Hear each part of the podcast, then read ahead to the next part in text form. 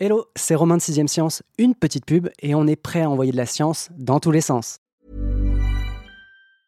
I'm Sandra, and I'm just the professional your small business was looking for. But you didn't hire me because you didn't use LinkedIn jobs. LinkedIn has professionals you can't find anywhere else, including those who aren't actively looking for a new job but might be open to the perfect role, like me.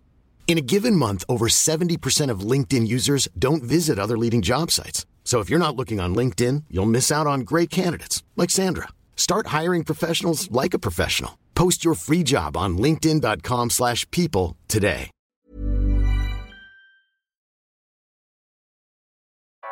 Vous écoutez 6ème Science.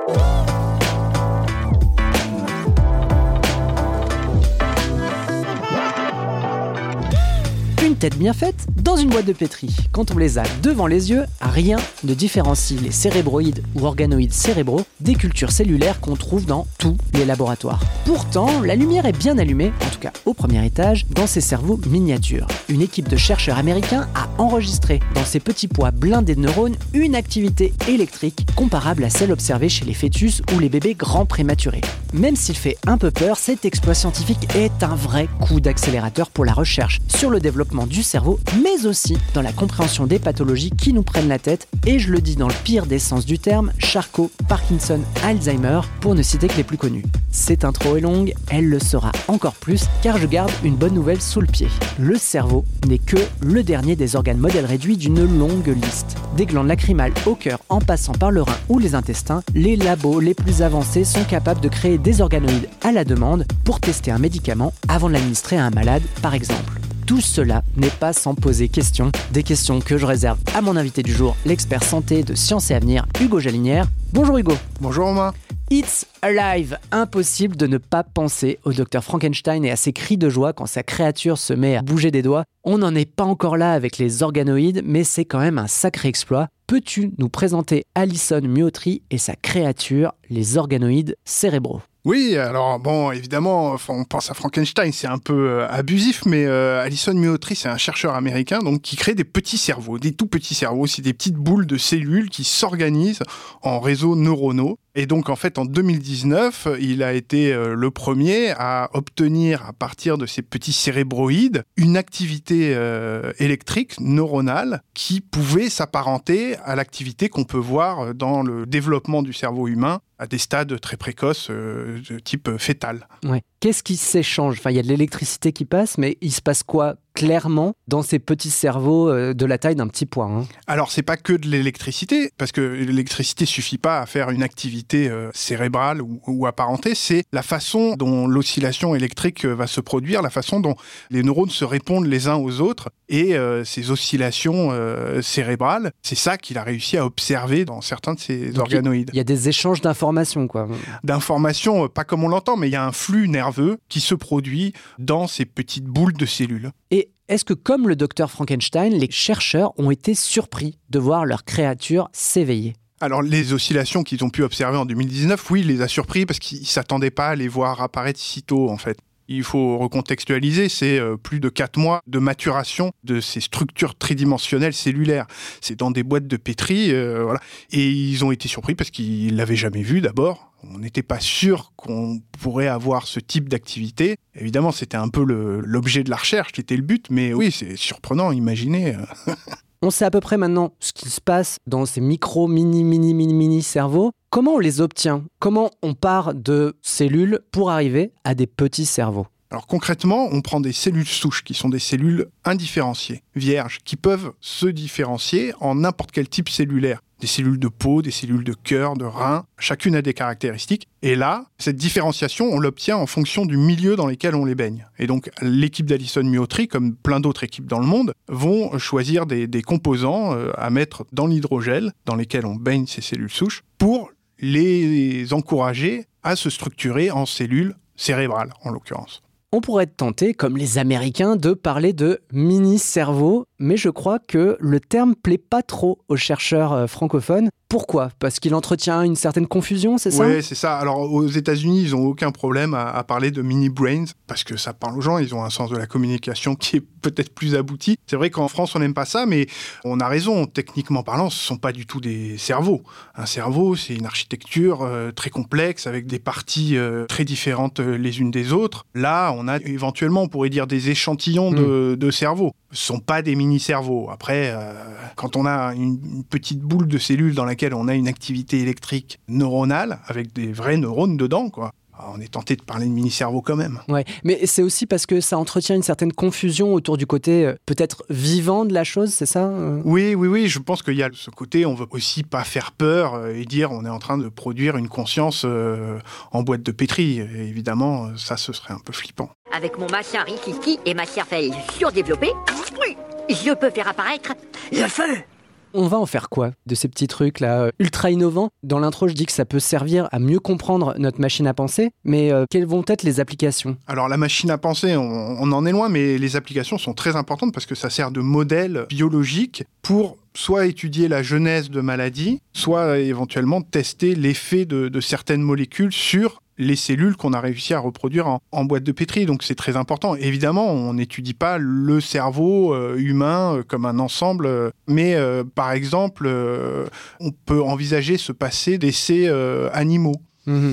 puisqu'on a un petit modèle sur lequel tester des molécules. Ce qui est très intéressant, c'est que en fonction des cellules qu'on récupère, à partir desquelles on va créer ces organoïdes, on est plus ou moins proche du patient. On peut prendre des cellules souches euh, lambda, euh, on, a des cultures de cellules souches, de plein de trucs. Et puis on peut aussi aller chercher un malade, une personne qui est atteinte de la maladie de Charcot, comme tu disais en intro, et récupérer ces cellules et faire un organoïde avec les cellules de ce patient, pour essayer de voir en tout cas si on peut retrouver des schémas euh, soit structurels, anatomiques ou, euh, ou d'activation électrique qu'on retrouve chez ce patient et qu'on retrouverait donc dans l'organoïde. Je rappelle juste le terme d'organoïde ou de cérébroïde, c'est vrai qu'on l'utilise depuis tout à l'heure, mais c'est en gros qui ressemble à un vrai organe, et en l'occurrence le cerveau. C'est tout. C'est ça. Scientifiquement, j'imagine qu'on a fait un bond de géant quand même assez costaud avec euh, l'apparition de ces mini-cerveaux, mais il y a quand même un problème, c'est que ceux-ci poussent dans des boîtes de pétri, alors que notre cerveau à nous, bah, il est plutôt immergé euh, et connecté à un système beaucoup plus euh, costaud. Il y a le système sanguin, et puis il est connecté aussi à tous nos autres organes. Ces cerveaux artificiels, là encore, hein, je me permets, euh... ouais. c'est assez grossier, mais pourront-ils gagner en complexité sans sortir de leur boîte, sans se doter comme nous d'un système, on va dire, complet? Alors ça, c'est la difficulté. Alors déjà, pour obtenir euh, l'activité électrique observée par Myotree, on a complexifié un peu le principe de l'organoïde, mmh. puisqu'ils ont euh, associé différents types cellulaires du cerveau, thalamus, euh, cortex, voilà. Donc il y a déjà une, un assemblage de différents types de neurones pour obtenir ça. Mais évidemment, si on veut avoir des modèles qui soient plus complets, on a un problème, c'est le système sanguin. En effet, si on n'a pas de système sanguin pour nourrir ces cellules, celles qui sont à l'intérieur et qui ne sont pas en contact avec leur environnement, par lequel se créent les échanges gazeux, donc ça veut dire apport d'oxygène, apport de, de, nutriments, il va pourrir de l'intérieur, ouais. quoi, un peu. Il n'est pas à la lumière, il n'est pas en contact avec l'air. Et alors c'est là où, où c'est un peu compliqué. Il faudrait euh, réussir à, à reproduire un système sanguin en organoïde et l'associer avec, euh, avec le cérébroïde. voilà. Mais c'est vachement plus compliqué. Et là, on pourrait envisager d'avoir des choses un peu plus grosses. Pour donner une idée, on l'a pas dit, mais euh, quand on parle de l'organoïde de cerveau, c'est une petite boule d'un centimètre euh, de diamètre. De diamètre mmh. voilà. C'est un petit poids intelligent. C'est un, petit poids, c'est ça. et euh, même pour les simulations, il va aussi manquer quelque chose. C'est les interactions avec le reste de l'organisme. Dans ton dossier, tu parles aussi du système immunitaire, qui est quand même là aussi important. C'est-à-dire que si on teste des maladies ou l'impact de maladies sur le cerveau, bah, il faut aussi prendre en compte la réaction du système immunitaire, ce qui n'est pas possible aujourd'hui. Tout à fait. Sur la maladie d'Alzheimer, par exemple, si on veut faire un organoïde cérébral qui puisse nous donner quelques informations sur la genèse de la maladie d'Alzheimer, c'est vrai que le système immunitaire est très important là-dedans. Et alors, pour ça, on est encore au tout début, donc mmh. il y a des tentatives, parce que le problème du système immunitaire, c'est qu'il n'y a pas de structure anatomique propre, c'est juste des cellules qui communiquent entre elles, donc il faut réussir, au milieu de ces neurones, à balancer les bonnes cellules immunitaires et pas n'importe comment, c'est très compliqué. Oui, parce que ça, nous on imagine des boîtes de pétri, mais là ça va commencer à devenir Ouais, un vrai système, quoi. C'est Ouais. beaucoup plus compliqué que. Oui, alors, ce qu'il y a en revanche, euh, c'est euh, par exemple associer un organoïde de cœur avec un organoïde de poumon. Mm. On sait que le système euh, cardio-pulmonaire fonctionne euh, un peu ensemble. Donc, on peut associer ces types d'organes et ça, c'est déjà fait. Il y a aussi le foie et le rein qu'on peut associer entre eux pour euh, voir, euh, voilà, telle molécule passe par le foie, comment est-ce qu'elle est éliminée ensuite par les reins. Du coup, sur ces organes en particulier, est-ce qu'il y a déjà eu des applications et des résultats? Je crois, alors c'est vrai que je te pose la question en connaissant déjà la réponse, hein, c'est la magie de la préparation d'un podcast, mais je crois que sur le Covid, par exemple, il y a eu une application concrète. Oui, tout à fait. Alors en fait, en, France, l'INSERM a lancé un réseau qui s'appelle Prévitox. C'est un réseau de laboratoires. Chaque laboratoire a sa spécialité et fait soit des organoïdes d'intestin, des organoïdes de rein, de foie, de cœur, de tout, comme, comme tu disais, et puis de poumons. Et donc, euh, il a été mobilisé au début de la crise Covid pour tester des molécules sur des organoïdes de poumons. Évidemment, pour voir s'il y avait une toxicité. En Mhm. fait, c'est surtout ça. Prévitox, c'est prévoir la toxicité de molécules. Et aussi, l'intérêt, c'est de se passer euh, des essais sur les animaux. Ce sont des cellules humaines. Donc, déjà, c'est quand même plus pertinent. Oui, la fidélité est plus élevée, la Et- fidélité voilà. de la simulation. C'est ça. Et puis, ça permet de se passer, de tester sur des animaux. Euh, On essaye de réduire au maximum l'utilisation des animaux dans la recherche pharmaceutique. Est-ce qu'on a autant de difficultés à les connecter entre eux et à un système plus global qu'on en a aujourd'hui avec le cerveau qui, entre guillemets, est élevé seul dans son coin dans une boîte de pétri? C'est moins compliqué. C'est moins compliqué de connecter des organes euh, qu'on connaît très bien. Le cerveau, euh, c'est un organe qu'on connaît très mal, au contraire, euh, et qui est beaucoup plus difficile à étudier. Et puis, ça fait le plus longtemps qu'on fait des organoïdes de cœur et, et de poumon. Ça a un fonctionnement qui est moins mystérieux. On sait comment fonctionne un poumon. On ne sait pas comment fonctionne vraiment un cerveau. Il me manque un cerveau. Le tien fera l'affaire. Très flatté. Dans ton dossier, tu utilises un terme, c'est celui d'organoïdes sur puce. Tu les décris comme des micro-Frankenstein, en gros, qui pourraient être fabriqués à partir de cellules d'un patient. Quel est l'usage? Enfin, on imagine que euh, l'idée, c'est ça, c'est de se dire, OK, j'ai un micro-patient ultra fidèle sur lequel je peux tester des médicaments ou éventuellement l'évolution d'une maladie. Ouais, c'est ça. Alors pour l'instant, les organes on a chip, ils appellent ça ouais, des organes sur puce, quoi. Pour l'instant, ils associent deux, trois organes Mhm. ensemble. C'est vrai qu'on peut euh, pousser la logique jusqu'au bout et se dire, eh ben, alors moi, je veux associer euh, un cerveau, un cœur, un poumon, un rein, euh, et même les glandes lacrymales, on a parlé. Enfin bon, in fine, on peut se retrouver avec un, organisme sur puce. C'est pas l'objectif parce que les, chercheurs sont réalistes, mais il y y a une espèce de fantasme un peu comme ça de se dire, euh, ce serait formidable d'avoir quasiment un organisme sur puce sur lequel on, on puisse tester directement les molécules. Ouais, bon, on n'est pas encore à mini-mois, mais ça soulève quand même pas mal Ouais. de questions éthiques. hein. C'est vrai qu'en laissant le temps aux chercheurs de développer euh, ces organismes sur puce, mais aussi à ces réseaux neuronaux de croître avec le temps, parce que c'est vrai que c'est un point peut-être qu'on n'a pas assez évoqué euh, au début de l'épisode, c'est qu'il a fallu peut-être huit mois, c'est ça, euh, Ouais. pour que, en gros, les amas de cellules se mettent à avoir une activité cérébrale, on va dire, concrète. Si on leur laisse plus de temps, qu'on leur apporte euh, les nutriments, l'oxygène, enfin bref, tout ce qu'il faut, jusqu'où peuvent aller ces petits ensembles de neurones? La question se pose surtout pour les organoïdes de cerveau. Un cœur, bon, on peut le faire grossir, ça restera un greffon au Mm. mieux, mais on n'en est pas là. Un cerveau, la question se pose de savoir à quel moment est-ce que la chose que j'ai créée euh, en laboratoire va ressentir une sorte de quelque chose, va être sensible à un environnement extérieur. On ne parle pas forcément de conscience, hein, il ne s'agit pas d'aller jusque-là, mais est-ce qu'on peut créer quelque chose qui est sensible à la douleur Et ça, c'est une question qui est très compliquée. Alors, Alison Meotry, euh, que j'ai eu, euh, m'expliquait qu'ils essayaient de développer des outils pour essayer d'évaluer un petit peu la sensibilité à la douleur de futurs euh, cérébroïdes euh, un peu plus développés. Et que c'est la question éthique qui se pose sur ces entités biologiques. Est-ce qu'il n'y a pas un moment où, à force de développement, euh, ils ne pourraient pas se retrouver comme une sorte de, une De sorte conscience, de conscience, ouais. ouais, quelque chose qui soit comme euh, de la conscience, qui soit pas celle qu'on connaît, mais c'est très troublant comme recherche. Et ils ont déjà mis en place certaines barrières, en gros, pour éviter qu'on se retrouve justement à maltraiter des cérébroïdes euh, un peu trop développés, entre guillemets, Ouais, ou même ouais. éviter qu'ils apparaissent. hein, euh. Oui, il y a des critères pour évaluer une possible réponse à, à la douleur. Alors, on l'a pas eu encore, et puis Pour arriver là, il faudra en effet être en mesure de les faire grossir, euh, qu'ils soient plus de la taille de petits pois. Quoi. Il faut qu'il y ait une activité qui soit beaucoup plus complexe. Là, on n'en est pas là parce qu'on n'a pas de réseau sanguin, on n'a pas de système immunitaire, etc. Donc, c'est une question sérieuse euh, pour le futur, en tout cas. Ouais, parce que c'est vrai que tu as un chercheur dans une interview de ton dossier qui dit qu'il euh, y a déjà, en gros, de la prospective sur l'idée de peut-être immerger ces cérébroïdes dans une solution anesthésiante, quoi, par exemple, pour éviter. oui, tout à euh, fait. Pour, si jamais on veut le tester, parce qu'il y a un moment, il faut découper. Si on veut étudier la maladie d'Alzheimer, la maladie de Parkinson ou autre, euh, le cérébroïde qu'on aura obtenu, qu'on veut étudier plus en détail de l'intérieur, il faudra le couper. euh, parce qu'il ne faut pas l'anesthésier avant, quoi. Ils se savent attendus au tournant sur ces questions-là? Oui, oui, bien sûr, mais pour l'instant, c'est pas un souci, quoi. Personne s'occupe d'eux, ils sont très contents. Oui, on est encore très loin de Frankenstein. Ouais, quand ouais, même. ouais. Mais c'est des questions qui, dans 20-30 ans, euh, se poseront forcément. hein. La dernière question est peut-être la plus troublante, c'est que dans ton dossier, on voit à un moment un cérébroïde avec des yeux.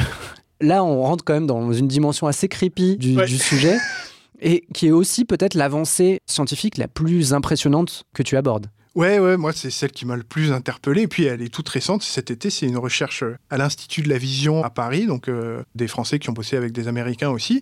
Et eux, ils ont réussi à, à produire des proto-globes oculaires sur un organoïde cérébral. Mm. En gros, ils ont réussi à, à induire la formation par ces cellules souches d'un système optique. Et donc, on se retrouve avec une boule et c'est vraiment très troublant. Et deux petites boules noires posées sur le cérébroïde. Oui, c'est de la purée avec deux billes. euh, Mais c'est très intéressant en même temps parce que euh, ça veut dire qu'on peut aussi euh, se mettre à, à étudier le développement d'un système euh, oculaire euh, qui soit défaillant, telle maladie. voilà. Par-dessus ça, il y a les techniques d'édition génétique qui peuvent aussi permettre de moduler un petit peu ce qu'on obtient pour comprendre comment apparaissent des maladies oculaires. hmm, Parce que ce cérébroïde-là, en l'occurrence, en gros, il capte quand même euh, les différences de lumière. Oui, oui, puisque les neurones qui sont à l'intérieur de l'organoïde cérébral vont répondre à la lumière qui est projetée sur ces deux petits globes bizarres. hein. franchement, faut les voir. Ouais, on essaiera de renvoyer vers l'illustration. Je vous garantis pas que ça fera la cover de l'épisode parce que c'est quand même assez gênant.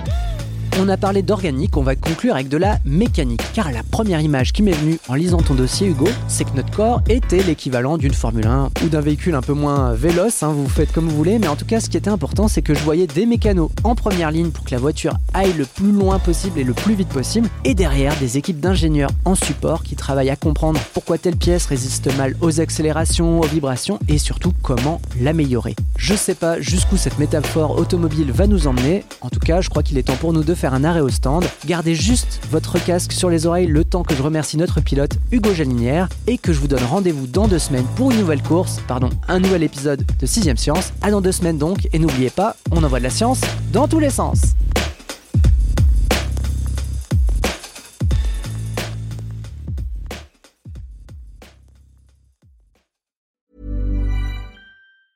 Hi, I'm Daniel, founder of Pretty Litter. Did you know cats tend to hide symptoms of sickness and pain? I learned this the hard way after losing my cat, Gingy. So I created Pretty Litter, a health monitoring litter that helps detect early signs of illness by changing colors, saving you money and potentially your cat's life. Pretty Litter is veterinarian developed, and it's the easiest way to keep tabs on your fur baby's health right at home. Go to prettylitter.com and use code ACAST for 20% off your first order and a free cat toy. Terms and conditions apply. See site for details. Hey, it's Paige DeSorbo from Giggly Squad. High quality fashion without the price tag. Say hello to Quince.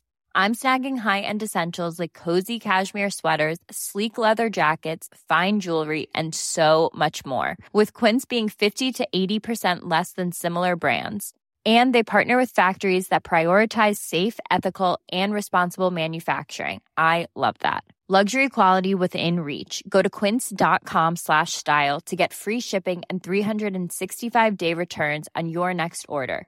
Quince.com slash style.